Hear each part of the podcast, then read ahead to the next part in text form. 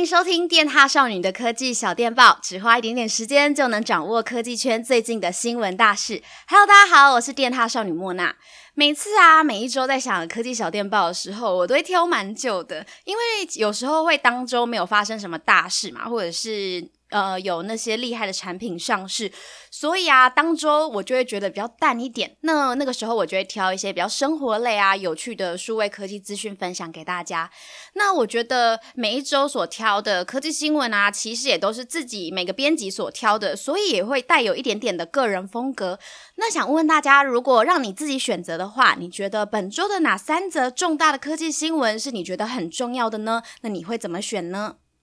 如果是我的话，这周啊，对我来说最重要的新闻呢，是台积电创办人张忠谋还有联电荣誉董事长曹兴诚之间的世纪之握。因为我自己本身是科技产业线的记者，以前啦有跑过一两年这样子，就是会追着那些科技大佬跑，就是他们在哪我就得在哪。所以啊，一直到从以前到现在，我都有在持续关注就是产业方面的新闻，还有这些科技大佬们的动向。那我自己啊，非常崇拜的一个企业家。创业家就是张忠谋先生。那我今天呢，就是想来跟大家分享张忠谋跟曹星辰之间的故事。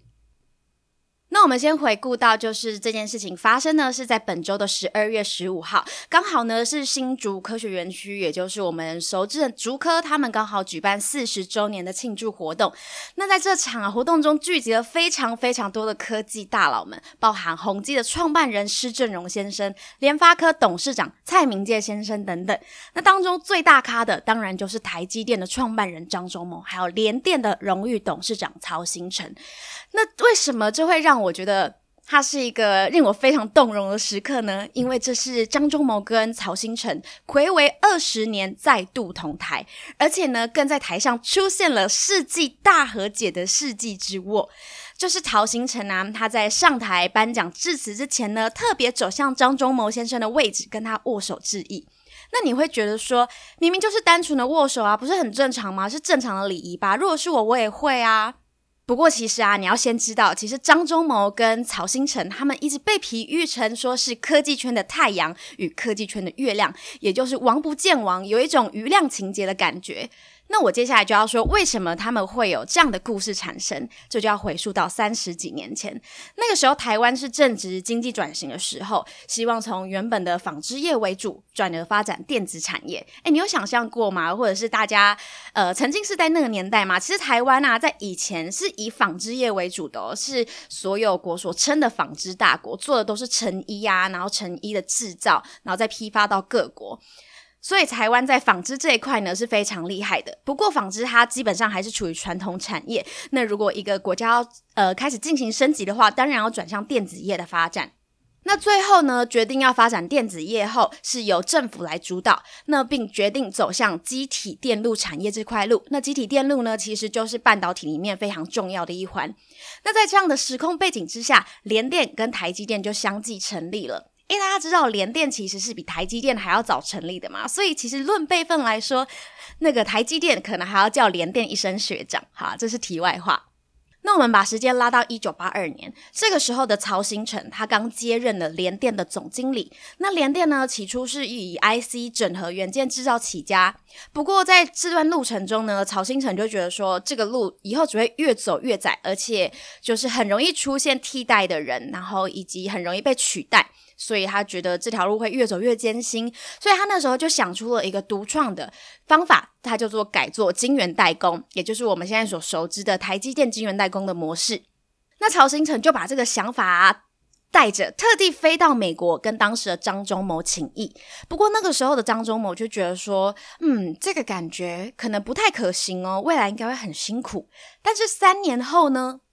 这就是一个转折啦。三年后，张忠谋受到孙运璇的力邀，回到台湾担任工研院的院长，然后他同时也兼任了联电的董事长，他直接变成了曹兴诚的上司，而且呢，在隔年还创办了台积电，而且台积电走的路线就是当初曹兴诚跟他提起的晶圆代工模式。你想嘛，你原本自己提出的一个。呃，工作模式被人家可能有点算是否定了，但是你过没多久看到他用了你这个草创的这个模式，你当然心里会有一点点不是滋味吧？那其实走到了一九九一年的时候，这时候的张忠谋啊，他其实就是身兼联电的董事长职位，然后呢，也身兼就是台积电的执行长职位。这个时候，曹新成就联合了其他联电的董事长，他就以敬业回避的理由，就是要张忠谋辞掉联电的董事长，就是请他就是只要负责好担任台积电的董事长就好了。那自此之后呢，才发生了就是类似有余量情节的感觉。那在那个年代啊，其实联电跟台积电呢，在经营上面就是一直互别苗头啊。然后不管是经营啊，不管是营收也好，还有就是呃双王之间呢，也是一直有竞争的感觉。那他们就开始争夺谁才是晶圆代工这个独创的半导体商业模式的发明者。所以呀、啊，我们才会说，就是张忠谋跟曹兴诚被外传有瑜亮情节。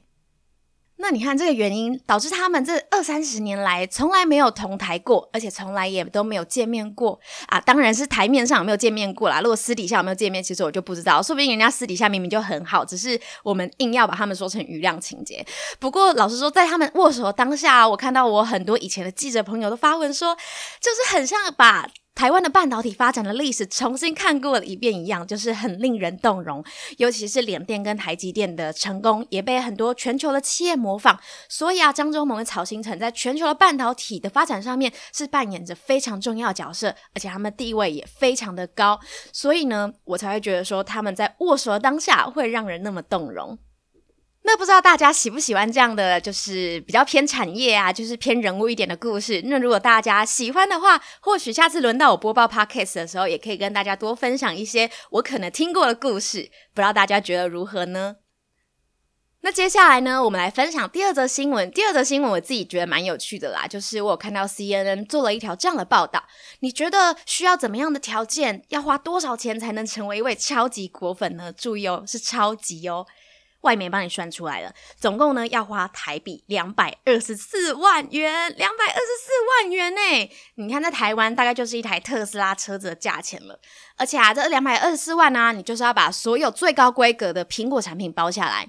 我们举例 iPhone 好了，那如果你 iPhone 现在要买最高等级的 iPhone，你就是 iPhone 十二 Pro Max 嘛，而且你要选择五一二 GB 最大容量版本。另外啊，你还要买它的 Max Safe 的卡套、卡夹，还有它的充电器，甚至你还要买 Apple Care 哦。所以等于你要用所有最豪华、最高规格的方式去买 iPhone，大概花完呢会是五万五左右。那如果来看看电脑的话，电脑最贵的就是那个 Mac Pro，就是先前刚推出的时候一直被说很像刨丝器的那个那台电脑，它就是长得呃就是金属，然后金属，然后银色，然后上面很多孔洞，所以就被大家笑说，哎，怎么感觉很像？就是刨丝器，然后那时候就有很多梗图。可是啊，它其实还蛮贵的，它自己本身啊就要二十万台币了。然后它其实还有周边很多配件，比如说它还有还可以加上四个轮子，然后它显示器其实也是也是要另外买的。所以如果你把整组的 Mac Pro 买下来，你要花到一百七十万台币，一百七十万呢。抱歉，我真的做不到，我真的没钱。那另外啊，如果你加上 MacBook Pro 啊、iPad Pro，还有 Apple Watch，再来还有 Apple TV、Apple Music，像这样所有的苹果服务跟硬体这一整类整个买下来，你整组花费要花到两百多万元。我只能说，贫穷真是限制了我的想象。以后如果有人跟你说他自己是超级果粉的话，就请把这则新闻贴出来给他看，跟他说这个才是苹果王者，好吗？不过，我在录这则新闻的小电报当下，因为我们有导演帮我们剪辑嘛，那导演剪完这则，他就跑过来跟我说：“诶，我觉得你这比喻不对，因为你看我两百多万，我只能拿去买一台车嘛，我为什么不去买所有苹果的东西？这样我可以一次拥有手机，一次拥有 Apple TV，一次拥有什么平板啊，然后拥有笔电什么的，我可以有少说有十几样产品诶，那我当然是选十几样产品啊，嗯。”想想好像也是对啦，可是可是我就想买特斯拉，你不觉得特斯拉开在路上就是帅吗？我想我可能就是那种很不忠诚的果粉吧，但我一直不觉得我是果粉啊，我只是用苹果手机而已，其他东西其实也不是用苹果。嗯，那如果是你们，你们会怎么选呢？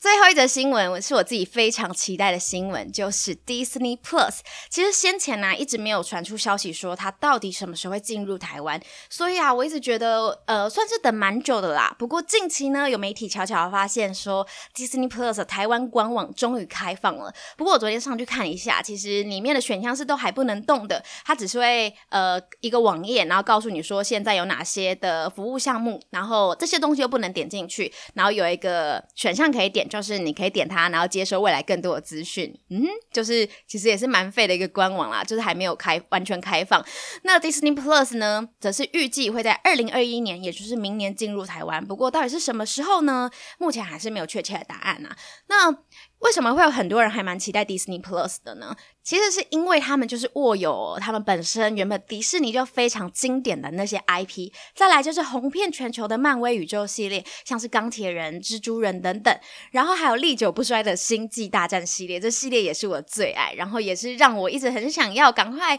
就是加入使用 Disney Plus 的主要原因之一。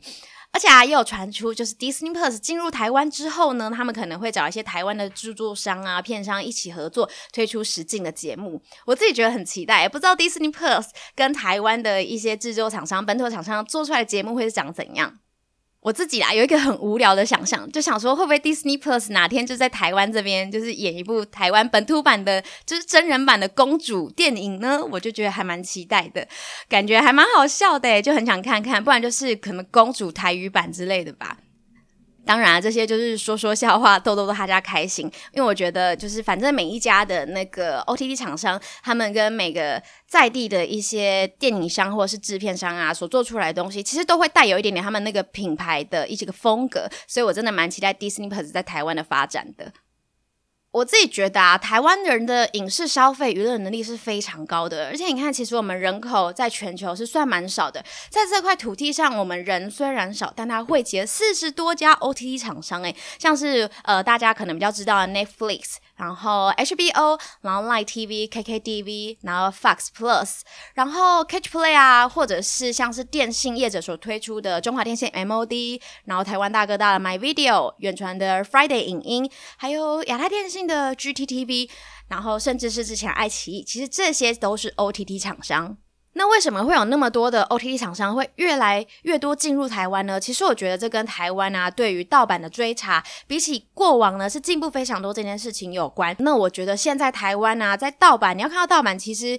还是有，只是比以前少非常多。所以我觉得对 OTT 厂商是非常友善的环境，才会让那么多家的 OTT 厂商愿意进驻台湾。那我觉得加上台湾啊有很多非常棒的 IP 内容，其实我们在制作脚本啊或者发想内容上面，台湾是有非常非常棒的硬实力力的。那这个硬实力其实也是国外都非常认同的，只是我们台湾人自己好像就有点唱衰自己。举例来说，像是《我们与恶距离》、《做工的人》等等。这些都是台湾非常非常棒的剧本，所以我觉得台湾人们我们要给自己的影视内容多一点信心。那也就是这些内容呢，也会吸引很多的 OTT 厂商进驻台湾，甚至是合作。那我觉得这个就是身为消费者的我们一个非常大的福利，因为我们可以看到很多非常优秀的作品，然后也可以让这些作品输出到国外，也会让国外的人知道，原来原来这么这么棒的作品，这么有内容的戏剧是出自于台湾。那你也跟我一样期待 Disney Plus 进入台湾吗？欢迎跟我们分享哦。那另外啊，今天的 Podcast 内容也有录制成影音版的科技小电报，大家也可以到我们的 YouTube 频道上面去观看哦。我是电塔少女莫娜，希望我们下次的 Podcast 再见啦，拜拜。